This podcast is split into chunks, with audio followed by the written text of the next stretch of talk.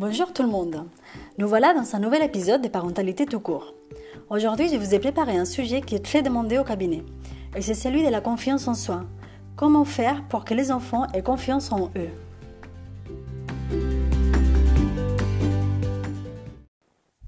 Aider son enfant à grandir en ayant de la confiance en lui, c'est l'un des plus beaux cadeaux qu'on peut, peut, lui faire.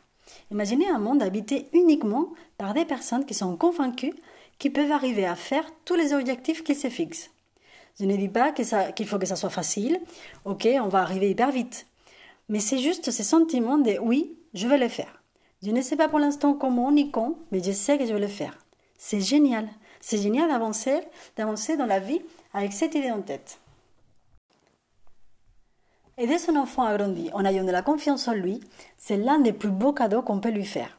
Imaginez un monde habité uniquement par des personnes qui sont convaincues qu'ils peuvent, arriver à faire tout ce qu'ils se fixent comme objectif. Je ne dis pas qu'il faut que les objectifs soient faciles à atteindre ou qu'il faut que ça soit hyper vite. Mais c'est juste ce sentiment de dire, bah oui, je vais le faire. Je ne sais pas comment, je ne sais pas quand, euh, mais je suis sûre que je vais le faire. En fait, c'est génial. C'est génial d'avancer avec cette idée en tête. Bon, d'abord, il faut commencer par dire que la confiance en soi a un composant génétique. D'accord? Donc, c'est le chromosome 17 qui va déterminer que nous soyons une personne avec plus ou moins de la confiance en nous. Mais que ça soit génétique, ça ne veut pas dire qu'on va laisser tomber. Parce que parfois j'entends derrière les mots génétiques comme une sorte de fatalité. Genre, euh, ah ben non, ça c'est génétique, du coup j'ai, j'ai pas la main dessus, je peux rien faire, on laisse comme ça, je suis quelqu'un qui, qui manque de la confiance, et voilà. Et ça sera comme ça toujours.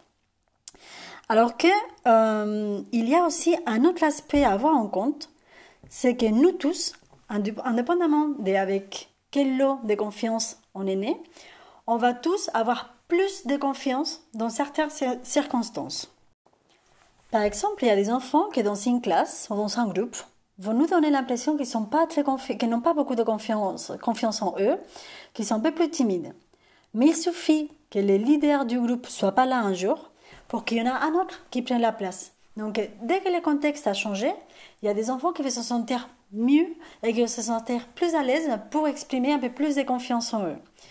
Je me souviens que même quand j'étais à, la crèche, les enfants des plus jeunes âges, eh ben, il y avait une différence énorme au niveau de la confiance, au niveau de l'assurance au niveau de l'autonomie quand les parents étaient là ou quand ils n'étaient pas là. C'est-à-dire que quand ils arrivaient, les parents étaient là, ils étaient hyper collés, ils les lâchaient pas, ils se cachaient derrière euh, les parents. Mais dès que les parents euh, partaient, eh ben, l'enfant, il était à l'aise, il était autonome et il éprouvait de la confiance en lui. Donc, dès que le contexte avait changé, la confiance aussi en change. Mais même pour nous, hein, euh, moi, si vous me lâchez, euh, je sais pas, là je suis hyper à l'aise parce que je suis toute seule en train de vous parler. Si vous me lâchez devant, euh, euh, je sais pas, faire une conférence devant 1000 personnes, euh, ça va pas être la même chose. Donc voilà, il y a la génétique, mais il y a aussi le contexte. Et c'est ça ce qu'on va voir. Pour traiter le sujet d'aujourd'hui, on va faire, euh, je voulais couper en trois, en trois questions, d'accord? La première question qu'on va voir, c'est est-ce que je dois dire à mon enfant qu'il peut le faire alors que lui, il est convaincu que non? Deuxième question, euh, comment je peux faire justement pour aider à mon enfant à avoir plus de confiance en lui? Et la troisième question, qu'est-ce que ça me fait à moi, autant que parent, euh, que mon enfant manque de confiance? Vous voyez, c'est surtout la troisième partie, je la, je la, dédie toujours aux parents pour que ça nous sert aussi à nous de, un moment de, de, de regard à l'intérieur et que ça nous aide aussi à avancer. Alors, pour aborder la première question, donc le fait de est-ce que je dois dire à mon enfant que lui il peut le faire? Parce que moi je pense qu'il peut le faire alors que lui il pense le contraire. Pour vous répondre à ça, je vais vous raconter une anecdote que j'avais vécue quand j'avais 22, 23 ans. Et vous allez voir tout de suite ce que je vais dire.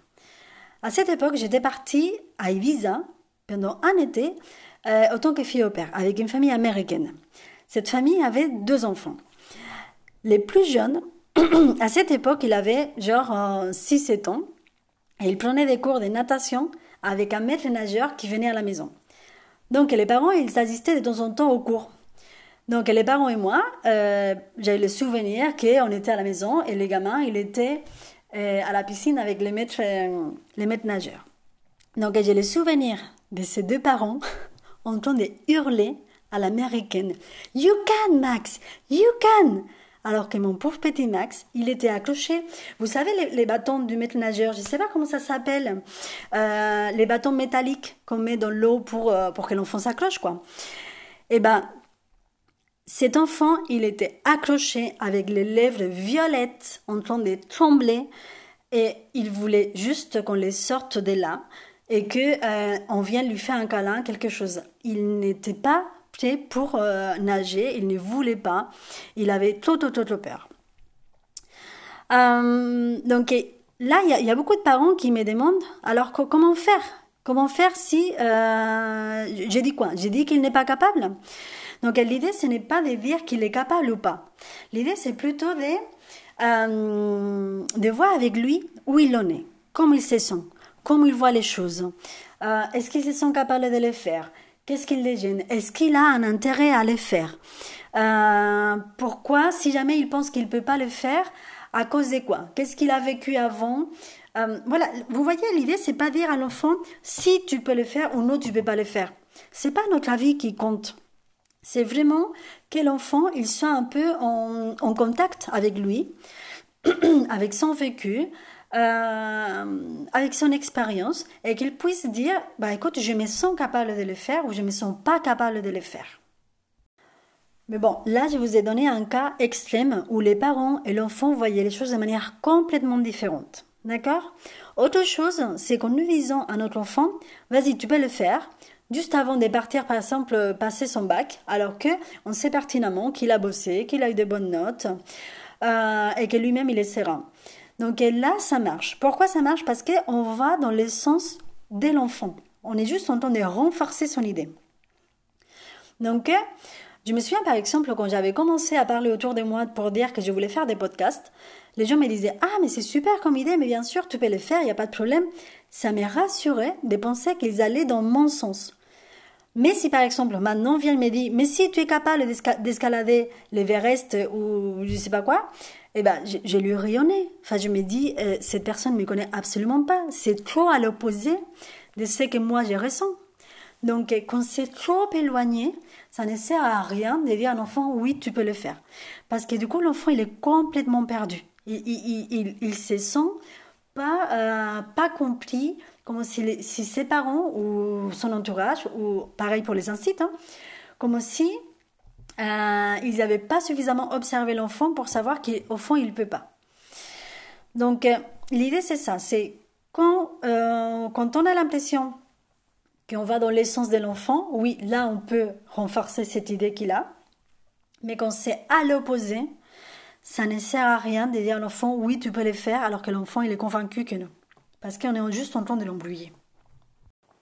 Et il faut avoir aussi une idée en tête, c'est que souvent quand on parle des manques de confiance, c'est que la personne craint par-dessus tout, c'est le, manque d'amour que la personne pense qu'il va avec.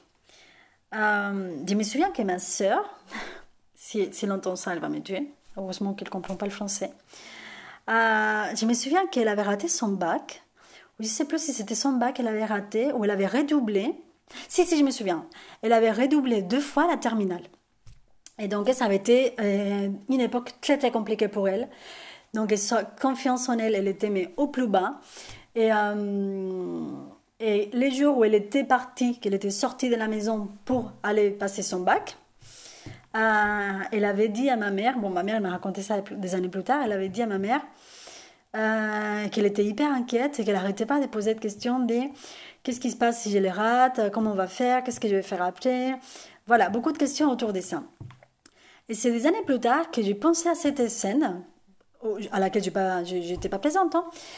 Et je me suis dit, mais en fait, ma sœur, ce qu'elle demandait, c'était pas qu'est-ce qui va se passer si je rate mon, bac?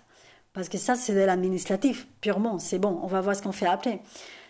C'est est-ce que tu vas toujours m'aimer c'est ça. C'est ça la question qu'on se pose toujours quand on, quand on manque de confiance. Quand on a l'impression qu'on ne peut pas faire quelque chose, c'est est-ce que mes parents vont toujours m'aimer? Est-ce que euh, cet enfant, il pensait, cet enfant qui était dans la piscine, est-ce qu'il allait se sentir aimé toujours par ses parents qui voulaient qu'une chose, c'est qu'il apprenne à nager et que lui, il n'arrive pas? Donc la question, c'est toujours ça.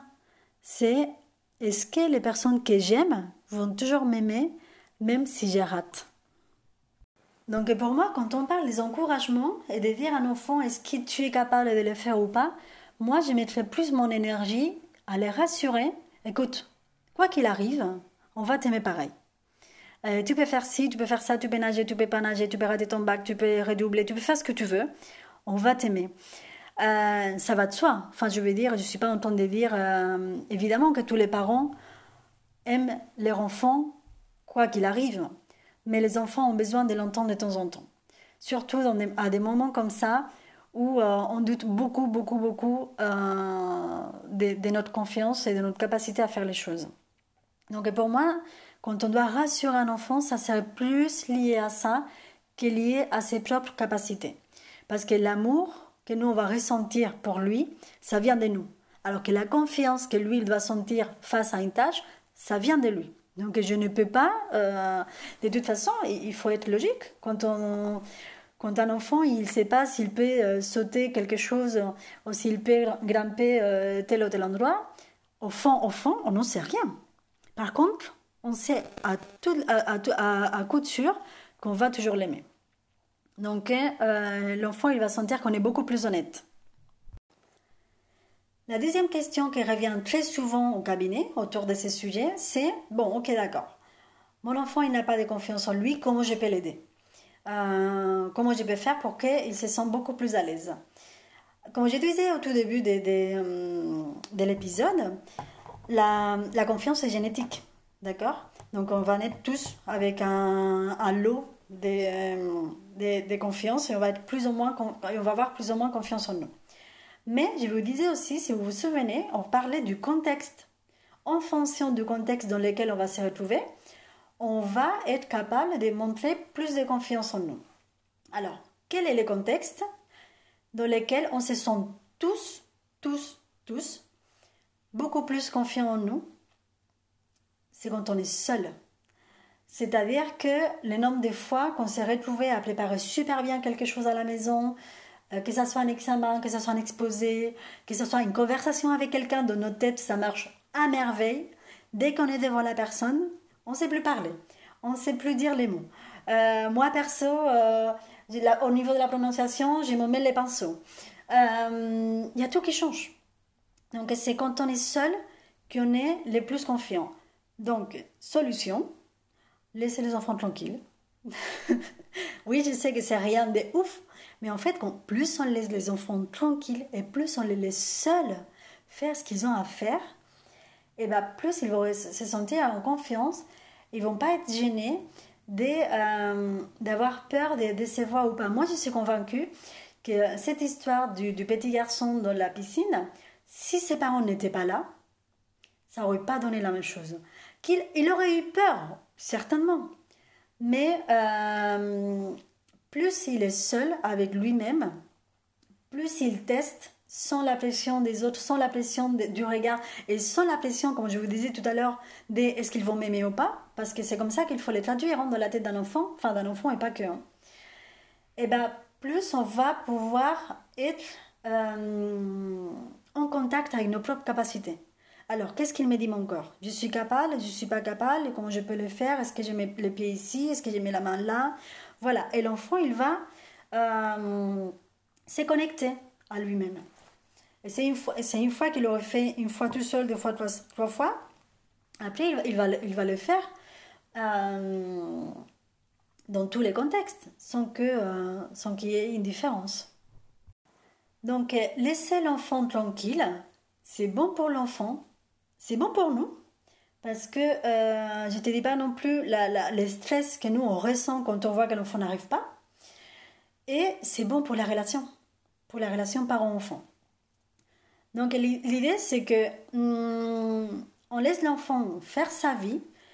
On est à côté d'eux. Enfin par exemple je pense quand on est au parc, d'accord? On est assez proche de l'enfant pour qu'il puisse nous voir, pour qu'il n'y ait pas la peur de l'abandon, pour ne pas rajouter une couche qu'ils puissent nous voir, qu'ils sachent qu'on est là, qu'on observe, qu'on les garde, qu'on parle avec quelqu'un, que de temps en temps on sort les téléphones. Voilà, on est là sans être euh, euh, vraiment collé mais on est suffisamment loin pour ne pas les rattraper en cas de chute. Et alors là, c'est quand, c'est quand les, les, les, les, parents dans mon cabinet, ils ouvrent les yeux. Genre, euh, comment ça? Comment ça, je vais laisser mon enfant seul euh, gambarder euh, dans, dans, les parcs sans être à côté au, cas, au cas où il tombe Eh ben oui, parce qu'en fait, plus on va laisser l'enfant, déjà, euh, plus on laisse un enfant seul, il tombe moins souvent que quand les parents sont collés. Mais surtout, c'est que c'est euh, c'est à l'inverse de ce qu'on veut obtenir. C'est-à-dire que quand on est avec un enfant juste à côté tout le temps, à lui donner la main, à ne pas par-ci, ne pas par-là, attention à ci, attention à ça, le message qu'on est en train de lui envoyer, c'est tu n'es pas capable. Et c'est exactement ce que nous ne veut pas. On est en train de lui dire, d'un côté, le monde, le monde est dangereux, donc fais attention. Et des deux, tu n'es pas capable. Tu n'as pas les capacités, tu n'as pas ce qu'il faut pour euh, faire face à, à, la terre ici qui est un petit peu plus euh, euh, battue, ou euh, tu n'es pas capable à te tenir là et là. Fais attention parce que la balançoire c'est ci, la balançoire c'est là. C'est ce qu'on est en train de lui dire, en fait. Avec tous ces euh, surprotections, d'accord? Donc, euh, l'enfant, il intègre petit à petit qu'il ne peut pas faire tout seul et qu'il a besoin de ses parents.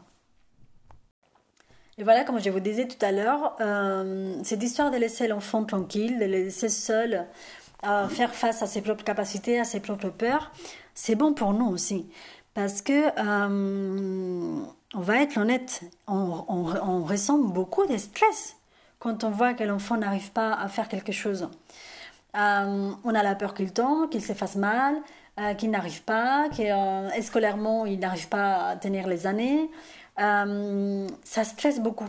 Et quand on est stressé par là, la, la relation avec l'enfant, quand on est petit, à la, limite, on peut s'en sortir. Mais quand l'enfant commence à avoir euh, 9, 10, 11 ans et qu'il voit que euh, qu'on n'a pas de confiance en lui et que par exemple par rapport aux devoirs ou par rapport oui surtout de manière euh, par rapport au scolaire euh, la relation prend un coup quand même, parce qu'on est trop stressé autour des seins, c'est le sujet qui prend énormément de place. Euh, L'enfant, il voit que c'est hyper important pour les parents, qu'il n'est pas à l'auteur. Il ressent cette peur toujours de est-ce qu'il va m'aimer, est-ce qu'il va déçu. Donc, euh, on, on souffle et on les laisse avancer. Et plutôt que ça, l'enfant qui vient nous demander de l'aide bah là, j'arrive pas à faire ça, j'arrive pas à faire ça. Et donc là, il est dans, dans une démarche un peu plus active de connaître ses propres limites. Et nous, on est euh, les parents repères, qu'on est là, écoute, je suis là, si tu as besoin de moi, tu peux venir me voir. Euh, voilà, c'est comme je vous disais par rapport à l'exemple du parc.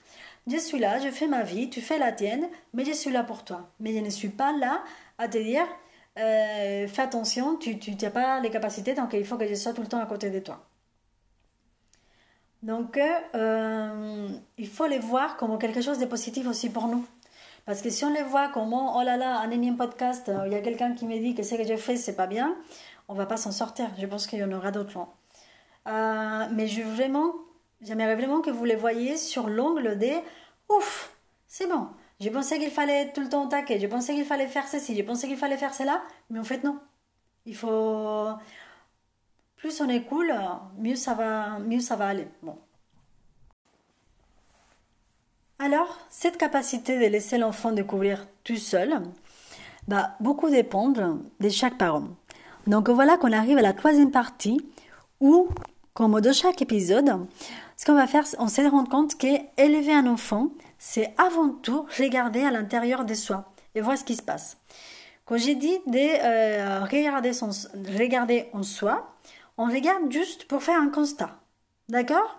Euh, Voilà, je me rends compte que comme un enfant court sur le trottoir, je suis stressée parce que euh, j'ai peur qu'il ne s'arrête pas avant de traverser. Voilà, je fais un constat. Ou euh, je vois que comme mon enfant il est en train de faire des devoirs, eh ben j'angoisse à l'idée qu'il amène n'importe quoi à l'école. Et je l'aide beaucoup, beaucoup, beaucoup parce que au point de lui donner euh, bah, les bonnes réponses, quoi. D'accord? Ça, c'est un constat. Je suis comme ça, je fais comme ça. Sans dire si c'est bien ou si c'est pas bien. Parce que quand on rentre dans des, dans des sujets des, des, jugements, c'est là où ça commence à faire mal, c'est là où il y a la, la culpabilité débarque. Euh, c'est là où on bloque et on ne peut pas avancer. Donc, euh, quand je vous pose des questions, quand je vous dis, bon, on va se poser des questions pour voir d'où ça peut venir, on est juste là pour dire, je suis comme ça, j'ai réfléchi comme ça, c'est comme ça que ça se passe euh, comme, pour moi à l'intérieur. Mais on n'est pas là pour dire, ah bah, c'est comme ça que j'ai fait, je vais le faire comme ça, c'est pas bien, sinon on s'en sort pas. D'accord? Donc, une fois qu'on a été honnête avec, avec soi-même, Là, on peut se poser des questions. Qu'est-ce qui se passe, par exemple, avec les devoirs de l'école? Pourquoi c'est si important pour moi? Qu'est-ce que ça dit de moi que mon enfant ait fait les devoirs ou pas? Pourquoi j'ai besoin de rester à côté de mon enfant? Voilà, c'est tous ces genres de questions qui vont venir nous, euh, nous aider à savoir pourquoi ça se passe avec nous comme ça. Parce que je vous dire quelque chose. Euh, vous, vous allez angoisser peut-être à l'idée que, euh, que votre enfant tombe. Il y a d'autres parents qui ne le feront pas. Enfin, je vais dire, l'angoisse, elle n'est pas universelle. Hmm, vous, personnellement, vous allez, ça tient à cœur que votre enfant aille à l'école avec les devoirs bien faits. Il y a d'autres parents, pour qui ça va être moins important. Et l'idée, c'est ça. L'idée, c'est de profiter d'élever son enfant pour se reconnaître soi-même. Pour faire connaissance, surtout avec soi-même. Euh, il n'y a pas longtemps, j'étais à la maison avec une copine. Et euh, elle avait un enfant de 3 ans, 3 ans et demi. Et du coup, il y avait un tabouret. Et on était assises, toutes les trois par terre. Et l'enfant avait commencé à grimper sur les tabourets. Et tout de suite, j'ai vu ma copine blême euh, s'approcher de l'enfant, euh, les, tenir par-ci, par-là, lui mettre la jambe en haut. Euh, l'enfant, il s'est débatté. Enfin, c'était très...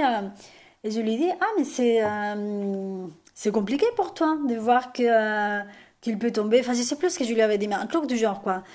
Genre, j'ai remarqué que, que tu as du mal à les laisser prendre son temps, parce qu'il mettait des plombs à, monter. Hein. Et, et de fil en me dit, mais euh, tu sais, euh, j'ai trop peur de perdre un enfant. Enfin, le truc complètement, euh, paf, à l'opposé, quoi. Enfin, à l'opposé. Enfin, je veux dire, une angoisse très, très, très poussée. Et elle disait que elle avait eu des histoires de maladies dans sa famille, des maladies des jeunes enfants, et que pour elle, c'était une sorte de comment dire, des, des, des, malédictions, des choses comme ça qui étaient autour de sa famille et que, oui, c'était possible et que ça tombe sur elle comme si c'était quelque chose lié à la chance ou à quelque chose qu'elle ne pouvait pas euh, maîtriser.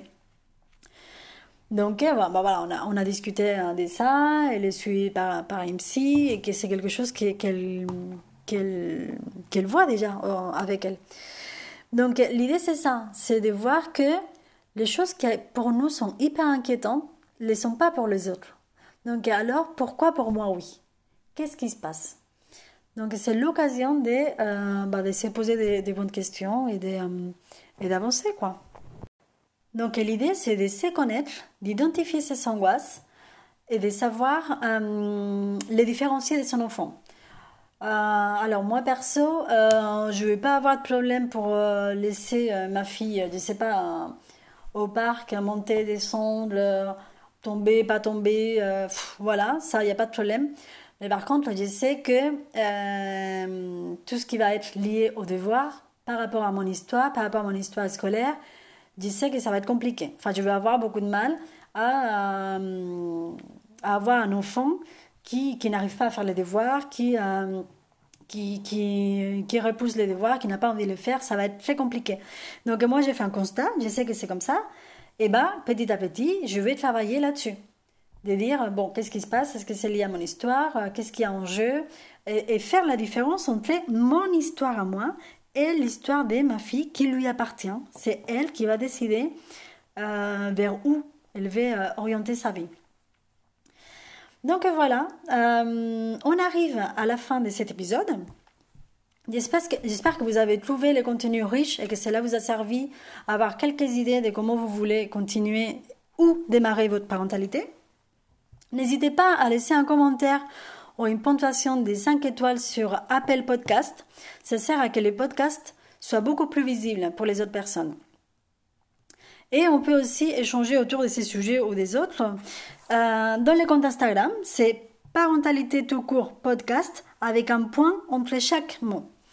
on pourra échanger, voilà, vous me donnez votre avis, comment vous voyez les choses. je voulais pas oublier la ressource du jour, bien sûr. Il y a un livre enfin, il y a une personne merveilleuse qui s'appelle Emily Pickler. Elle est décédée, c'est une. Euh, elle est décédée en 2000, 2000 euh, et quelques. Euh, elle est née en 1904, je pense, si je ne me trompe pas.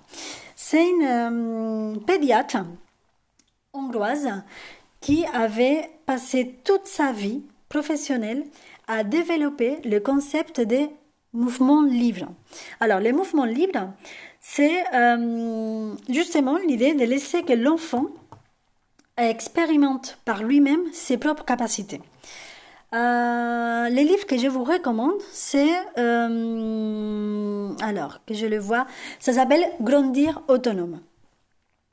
alors, par contre, je peux euh, peux pas vous dire, enfin, le, contenu de cette dame, il est génial. Les livres, concrètement, je l'ai pas lu pour une raison très simple, parce que j'ai fait pas, mal de formations là-dessus, euh, des séminaires, des stages, donc euh, j'avais pas eu besoin concrètement de lire les livres.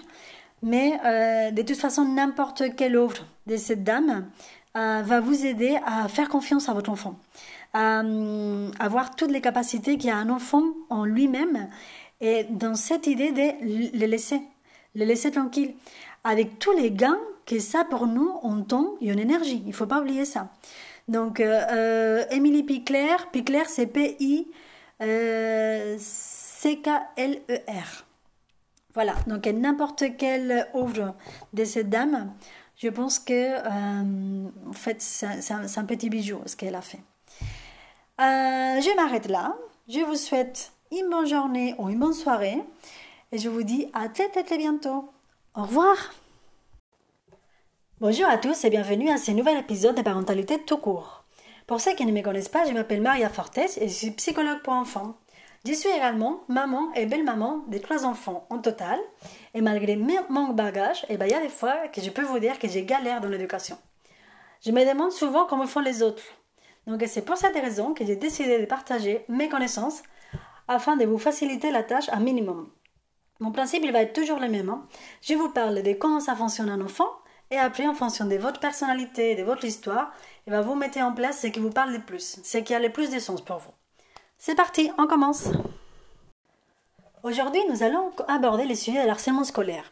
C'est un sujet que même si on n'a pas été harcelé quand on était petit, on a tous souffert à un moment, un moment ou à un autre, un commentaire, une blague, une moquerie, quelque chose qui peut-être ce n'était pas mal intentionné, mais que euh, même maintenant, 20, 30, 40 ans plus tard, on s'en souvient encore.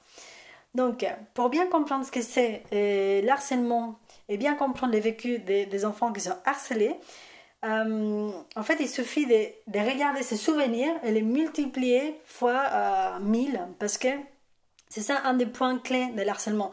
L'harcèlement, c'est pas seulement une moquerie ponctuelle, c'est le fait de dire quelque chose qui n'est pas très méchant quand on les prend de manière isolée, mais euh, qui se répète sans cesse. Et c'est ça la différence. C'est ça qui euh, qu'on a du mal à imaginer. Nous, en tant qu'adultes, c'est que l'enfant va venir nous dire, bah, il y a je sais pas qui qui a dit euh, que mes vêtements sont pas beaux.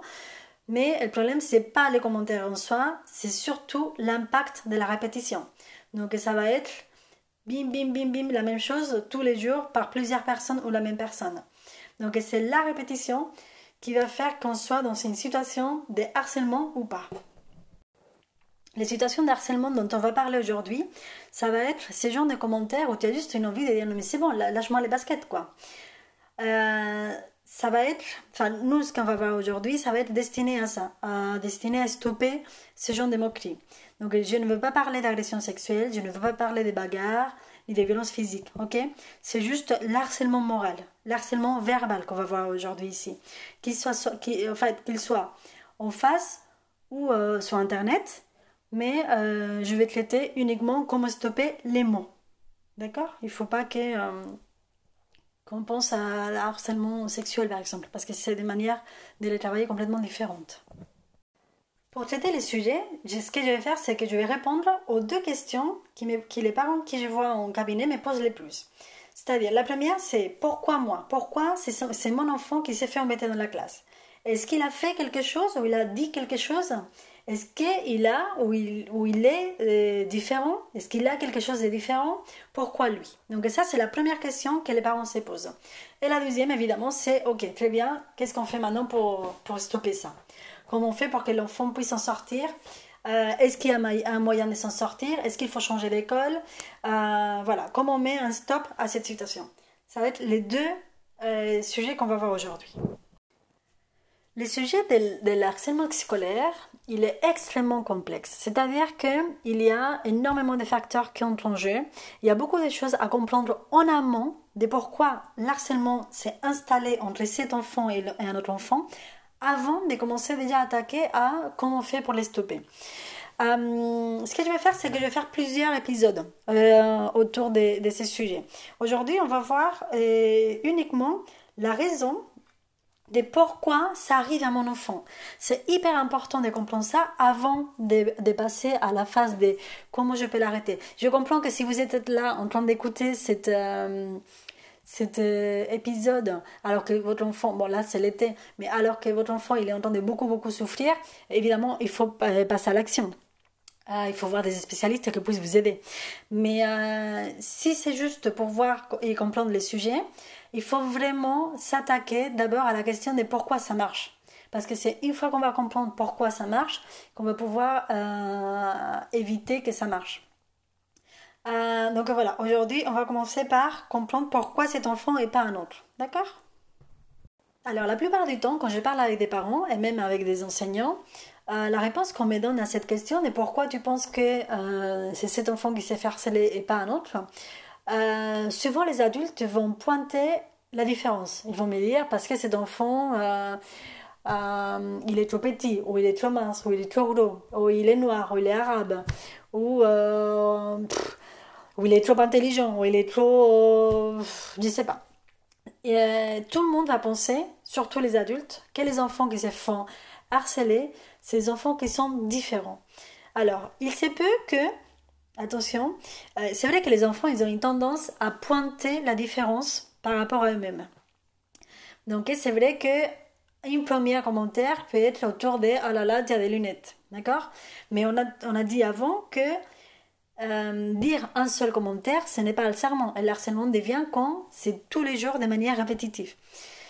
Donc oui, c'est vrai que dans un premier instant, ce qui va se passer, c'est que l'enfant va pointer la différence. Mais c'est pas ça qui va euh, faire que le harcèlement s'installe. Ce qui fait que, que le harcèlement s'installe, c'est que ça marche. C'est-à-dire que l'harceleur, il cherchait quelque chose que l'harcelé lui a donné, de manière inconsciente, évidemment. Mais la raison qu'il faut retenir pour laquelle c'est cet enfant qui est harcelé et pas un autre, c'est parce que lui, ça marche. C'est parce que lui, l'agresseur, il obtient ce qu'il veut. D'accord? C'est ça la, chose la plus importante. Parce que ça va être euh, sur cet angle-là qu'on va travailler par la suite. Alors, je vais vous donner un exemple hyper facile à comprendre. Imaginez que vous êtes dans un casino et que vous mettez une pièce dans une machine à sous. Et eh bien, rien ne sort. Donc on va mettre de l'argent une fois, deux fois, trois fois, et au bout d'un moment, on s'arrête.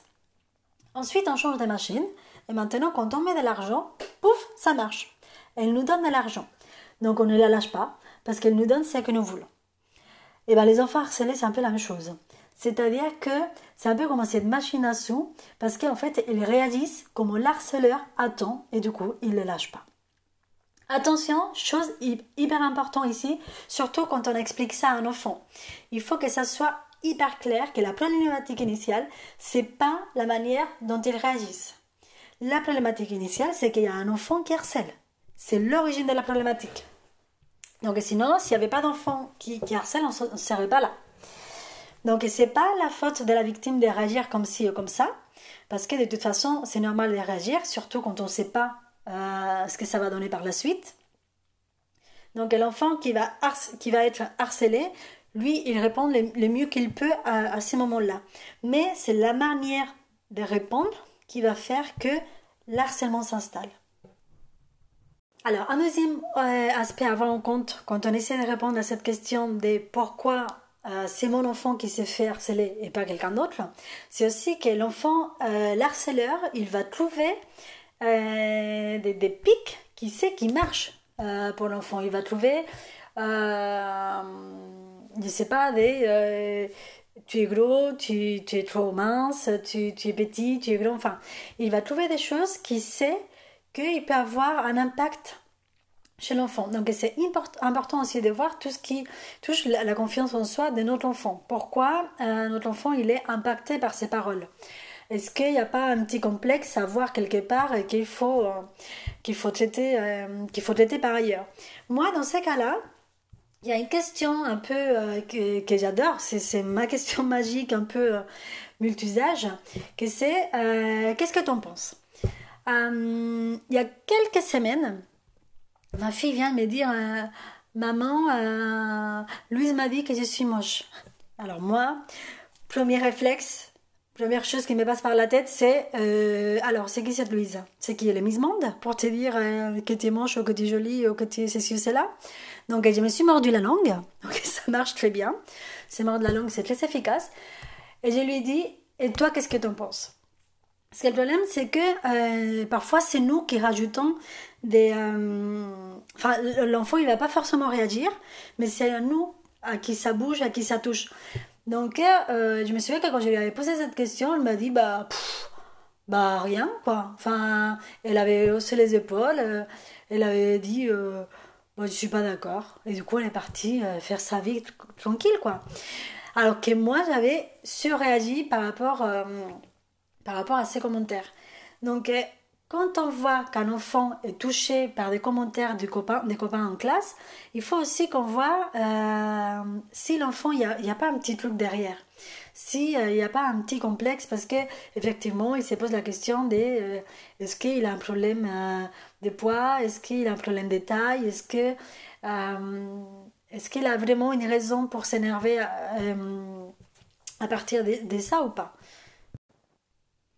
Donc voilà, c'est le deuxième aspect qu'il faut avoir en compte quand on veut répondre à cette question de pourquoi c'est mon enfant qui s'est fait harceler cette histoire des complexes. Voilà. Est-ce que euh, l'enfant harceleur, il n'est pas en train de toucher quelque chose qui est important pour mon enfant? Donc il va falloir peut-être travailler là-dessus.